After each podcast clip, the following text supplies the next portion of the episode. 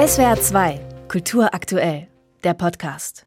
Sie scheinen fast aus der riesigen Schwarz-Weiß-Fotografie zu fallen, die imposanten Casas Colgadas, die hängenden Häuser in der spanischen Provinz Cuenca. 1966 eröffnete der spanische Künstler Fernando Sobel in diesen an den Hang gebauten Häusern ein Künstlermuseum. Beate Reifenscheid, Direktorin des Ludwig-Museums in Koblenz, hat die Ansicht des uralten Gebäudekomplexes mit Absicht an den Anfang der Ausstellung mit abstrakter spanischer Kunst gestellt. Ich denke, das war eine absolut geniale Idee, von einem Künstler für Künstler einen Ort zu etablieren, in dem sich Künstler tatsächlich äh, fernab der offiziellen politischen Linie, also sprich jenseits des Franco-Regimes, ausdrücken zu können.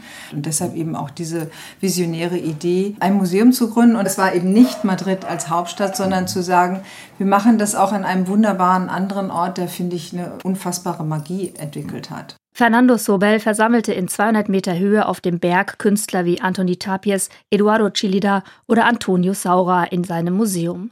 Allen gemeinsam war, sie arbeiteten abstrakt und waren gegen die Franco-Diktatur. Und in ihrem eigenen Land waren sie nahezu unbekannt.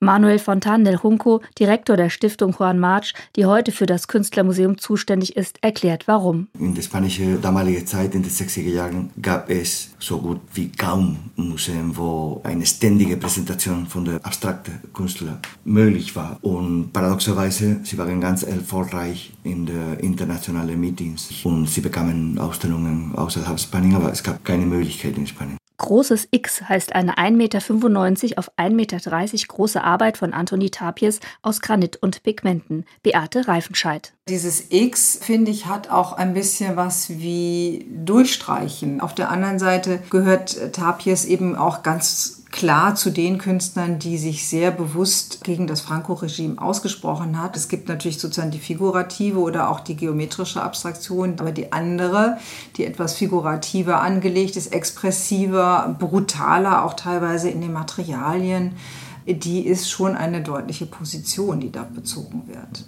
Raphael Canogar lässt in seinem Werk Toledo schwarz-weiße Farbflächen explodieren. Ein winziger roter Strich in der Bildmitte sticht hervor. Hintergrund: Die Stadt Toledo wurde im Spanischen Bürgerkrieg durch die Truppen Francos eingenommen und es gab ein grausames Massaker, auch an der Zivilbevölkerung. Mitten in solchen malerischen Orgien fällt ein Werk des Museumsgründers Fernando Sobel auf. Der Fluss heißt es, und das Ölgemälde strahlt eine ungewöhnliche Ruhe aus.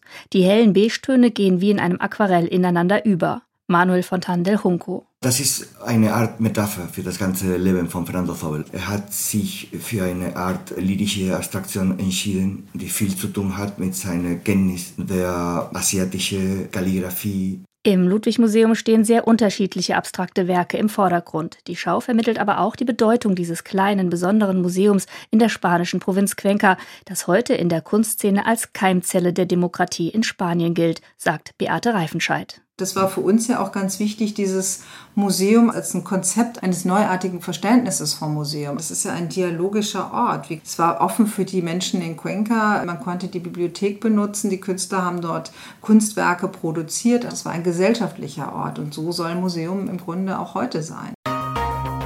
SWR 2 Kultur aktuell. Überall, wo es Podcasts gibt.